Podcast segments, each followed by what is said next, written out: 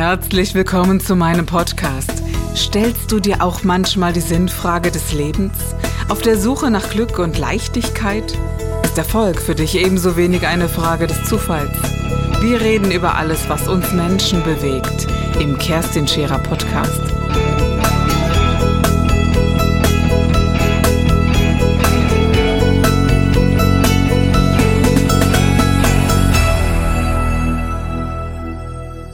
Jetzt die drei Jahre Revue passiere. Jetzt würden uns viele widersprechen. Heute, ja, ja aber ist es Frage, aber das, heute in mhm. sehr weiten Teilen geschafft worden mhm. und das in so kurzer Zeit. Mhm.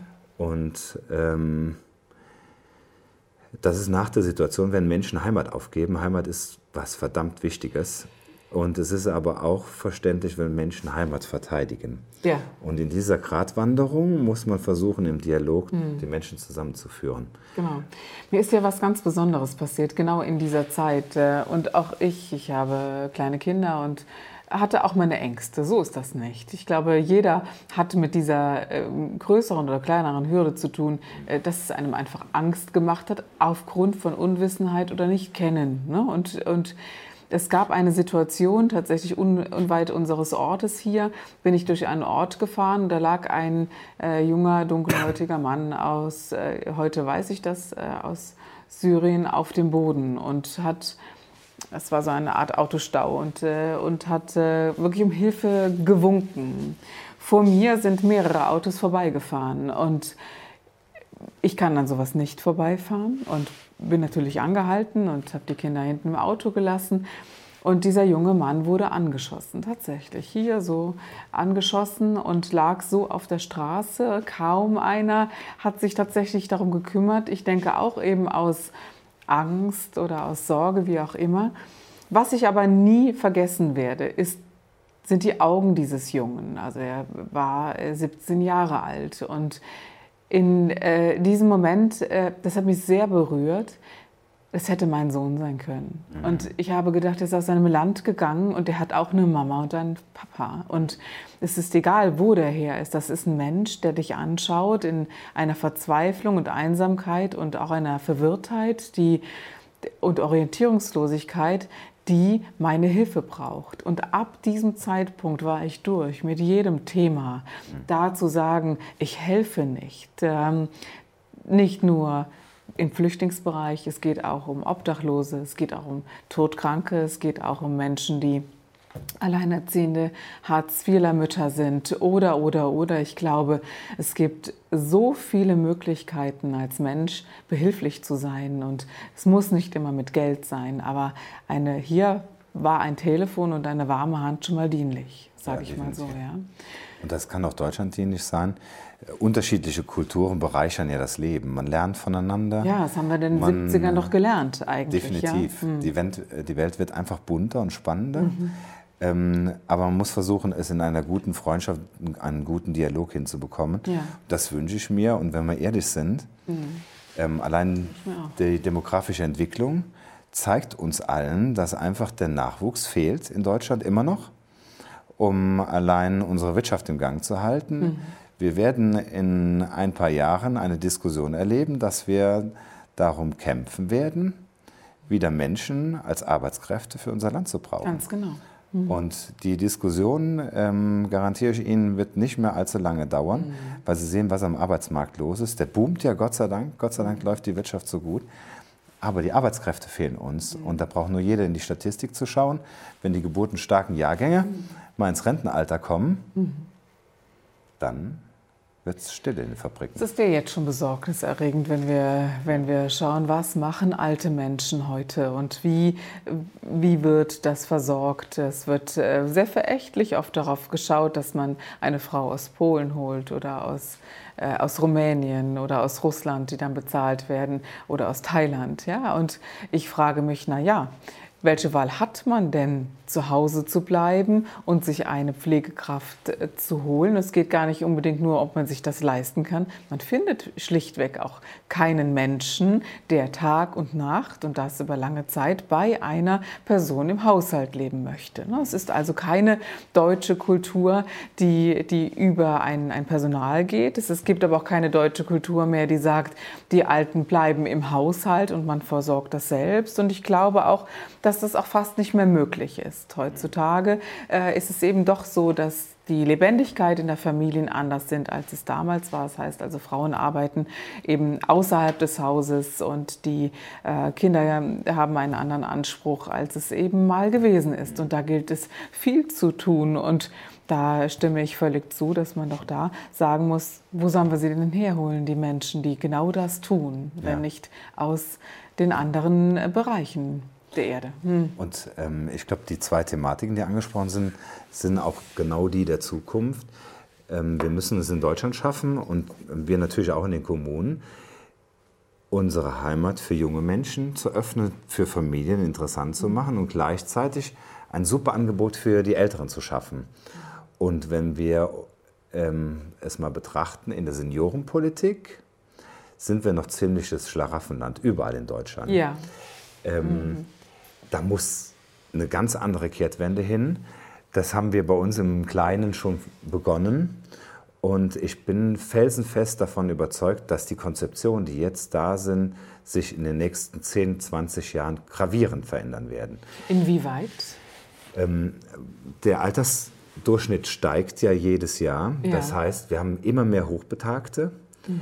Und der Anteil der über ähm, 60-Jährigen steigt bis zum Jahr 2030 nochmal um fast 15 Prozent. Das heißt, wir werden es erleben, dass immer mehr ältere Menschen immer wenigeren jüngeren Menschen gegenüberstehen. Ja. Und dann ist die Frage, wie versorgen wir die künftigen Alten und die heutigen Alten? Ja.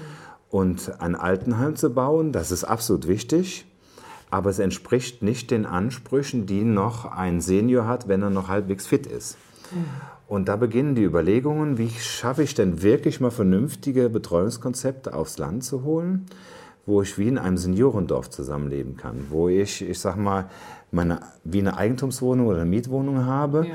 wo aber, ich sag mal, die Nachbarschaft durch Gemeinschaft lebt, wo ich einen Betreuungsservice im Haus habe, wo ich äh, einen Putzdienst abrufen kann, wo ich ein gemeinsames Kochen vollziehen kann, wo aber vielleicht auch die angesprochene mhm. Pflegehilfe da ist ja. und ich mir sicher bin, in diesen Räumlichkeiten kann ich bis zu meinem Lebensende bleiben. Es gibt äh, da sehr vor, äh, wirklich vorbildliche Beispiele in verschiedenen äh, Städten ja. schon, die das wundervoll machen, wo sich aus dieser eigenständigen Wohnung heraus äh, sich draußen getroffen werden kann oder im Café oder selbst ein Kulturangebot äh, gegeben ist, sodass man auch würdevoll äh, reifen darf im Alter. Und das ja. finde ich schon eine sehr, sehr wesentliche Ebene.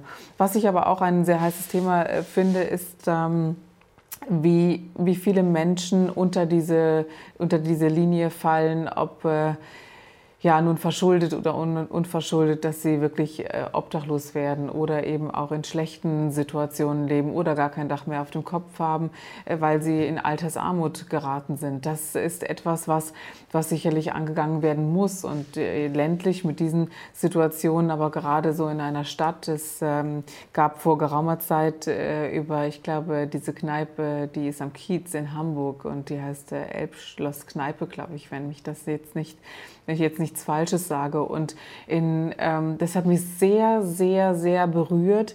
Äh, dieser Kneipier hat, ähm, hat nicht nur eine Kneipe, wo jeder kommen darf und, äh, und eben ja auch sich betrinken darf, sondern äh, da darf auch ein Obdachloser neben dem Billardtisch schlafen. Und, und ich habe mir so gedacht, mein Gott, wir sind ein wirklich wohlhabendes Land. Warum schaffen wir es nicht, Sie haben dort eine alte Dame gefilmt, über 70 Jahre, wirkte sehr fein. Also wirklich auch eine, eine Frau, wo man überrascht war, dass, dass sie dort äh, Unterschlupf gefunden hat. Und ich frage mich, warum schaffen wir das nicht, so etwas aufzufangen? Weil die, die Fläche und die Menschenmengen immer größer werden, die in diese Ebenen hineinrutschen, wie ich finde. Ja, wobei ich bin auch der felsenfesten Überzeugung, dass wir im Sozialstaat Deutschland schon einen super Standard haben. Das muss man auch mal betonen. Ähm, kaum ein Land der Welt schafft es, so etwas aufzubauen. Es geht aber immer noch besser, gar keine Frage. Es muss aber finanzierbar sein. Und ich glaube. Ich weiß gar nicht, ob es nicht finanzierbar ist. Entschuldigen Sie, ich ja. glaube, äh, so wie ihr das jetzt gemacht habt, Anlaufstelle Familie, ja, ja. gibt es äh, die, diese ich, ich, glaube, Menschen wären ja nicht dahin geraten, wenn sie die Fähigkeit hätten, ihr Leben immer so selbstbestimmt und kraftvoll umzusetzen, wie sie es gerne könnten. Ne? Und äh, wir haben zwar Sozialarbeiter und, und, und, aber es gibt halt diese Menschen, komm, ich helfe dir jetzt. Ja? Vielleicht geht es um eine Stellenschaffung tatsächlich. Ich weiß es nicht, aber ich könnte es mir vorstellen, weil, äh, was stimmt ja wirklich, die Gelder ja. sind gegeben. Ja, ähm, wir haben für unseren Bereich festgestellt, dass das Hauptproblem von älteren Menschen ist, nicht zu wissen, wer ist die richtige Anlaufstelle für Ganz mich. Genau, ja. Wo bekomme ich denn eine finanzielle Hilfe? Wie funktioniert das, wenn ich eine Pflege abrufen will? Wo gibt es denn den Service, der äh, mir die Freizeit versüßt? Wo gibt es denn die Möglichkeit, einen Einkaufsservice herzubekommen? Wie bleibe ich genau. mobil im Alter? Und wir haben ähm, ein Seniorennetzwerk gegründet, was mhm. genau da ansetzen soll. Das hat eine ganz einfache Strategie. Die Senioren haben eine Anlaufstelle bei uns im Rathaus. Mhm. Und hinter dieser Anlaufstelle vernetzen sich ganz viele Ehrenamtler und Hauptämtler. Und wenn der Senior sagt, ich brauche das und das, weiß unser Netz, wird die Information in das Netzwerk gegeben und die Hilfe kommt direkt an den Senior an. Mhm. Das heißt, er muss sich nicht überlegen, wo gehe ich denn hin? Mhm. Was gibt es denn an Möglichkeiten? Welche Hilfen kann ich in Anspruch nehmen? Mhm. Sondern wir versuchen, diese tausenden Fragen in einem einzelnen Anruf zu klären. Und ähm, das ist jetzt was ganz Neues im Modellprojekt. Vorbildlich, ja, kann ich nicht ähm, anders sagen. Also da darf sich doch mal die gesamte politische Situation ein Beispiel nehmen. An, wirklich an dem Punkt großartig. Ja, das ist spannend. Mhm. Das sind wir jetzt gerade am Aufbauen mhm. und äh, das ist spannend. Die älteren Menschen haben so viel für unser, unsere Heimat gemacht. Die meisten ja geoxt und gearbeitet bis ja, 40 Jahre, 45 Jahre am Stück. Ähm, und ähm, eigentlich Deutschland zu dem gemacht, was es heute ist. Genau. Und wir müssen es schaffen, zumindest ein bisschen Dankbarkeit rüberzubringen. Ja. Wir haben so viel, so viel Dankbarkeit ja. Äh, verdient und wir müssen an den Stellschrauben ansetzen, dass kein Mensch im Alter allein bleibt. Und das ist die größte Schwierigkeit. Familienpflegepotenzial geht immer weiter zurück. Ja. Die ähm, Familien sind meistens heutzutage auseinandergerissen räumlich. Und da müssen wir versuchen, mit Ehrenamtlern und staatlicher Hilfe den Menschen zur Seite zu stehen. Mhm. Das ist ziemlich herausfordernd. Wohin geht der Weg von Jörg Klempertz? Wo darf er hingehen? Wie sieht die, die äh, berufliche Zielsetzung aus? Darf ich das fragen? Ähm, das ist eine spannende Frage. Ich fühle mich ähm, sehr wohl auf ähm, der schönen Aufgabe, die ich mhm. derzeit habe, weil sie so dicht am Menschen ist. Mhm. Und, ähm, ich gönne, ich, ich gönne ja Mendig, ich gönne ja Mendig wirklich diese Situation. Aber jetzt haben Sie ja 17 Jahre einen wundervollen Menschen gehabt und vielleicht gibt es Nachahmenswerte. Denn ich glaube schon, dass äh, wir gerade in der überregionalen politischen Situation Menschen gebrauchen können, die A, zu ihrem Wort stehen, die kraftvoll Dinge in die Tat umsetzen und die noch so herrlich unverdorben sind, wenn ich das mal so in Worte fassen darf, dass ich mir, ich mir ganz persönlich und ich glaube sicherlich auch ein paar Zuschauer draußen, sich das sehr gut vorstellen könnten, dass mehr aus Jörg Lemm, also mehr wäre vermessen ein falsches Wort, sondern dass sich diese berufliche Situation vielleicht noch mal ändern darf. Wir brauchen das, das dringend. Man ist immer wieder auf der Suche nach, äh, ja, nach gesunden Menschen, die das auch tun. Und ich glaube, wenn da die Offenheit wäre, vielleicht äh, sagt da Mendig eines Tages, na ja, also für Größeres darf man doch immer offen sein, oder? Ja. Für Größeres darf man immer offen sein. Aber ich bin ähm, nicht der Mensch, der die Karriere über alles stellt, sondern eher das Erfülltsein. Ähm, und ähm, mir geht es eher um die inhaltliche Erfüllung, zu sagen, das ist ein Ziel und das möchte ich inhaltlich erreichen. Das ist mir die Karriere nicht das Wichtigste. Mhm. Also ähm, immer die Herausforderung zu haben oder den Wunsch zu haben, eine Nummer höher zu kommen oder mehr Geld zu verdienen, ist nicht alles im Leben.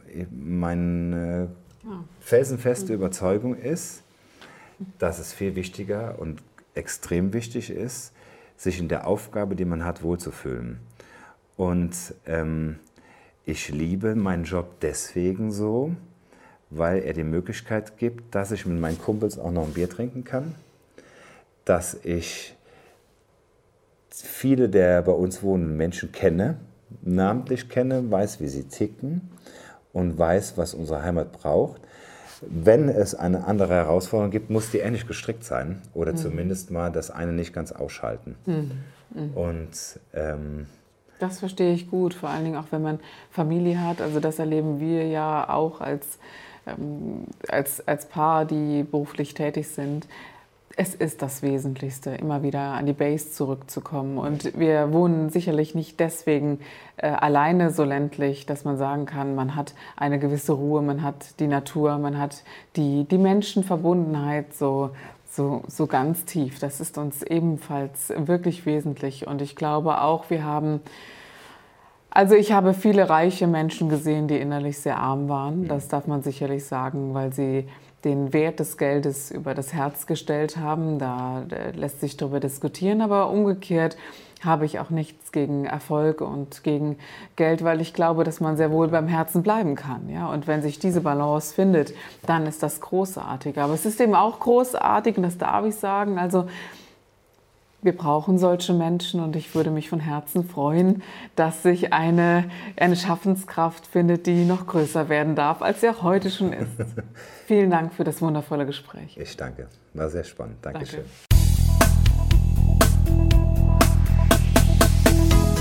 Das war der Gib dich ganz Podcast mit Kerstin Scherer. Wenn du mehr über mich erfahren möchtest, dann gehe auf meine Website www.kerstinscherer.com oder besuche mich ganz einfach bei Instagram Co. Du interessierst dich für bestimmte Themen, die du jetzt noch nicht gefunden hast?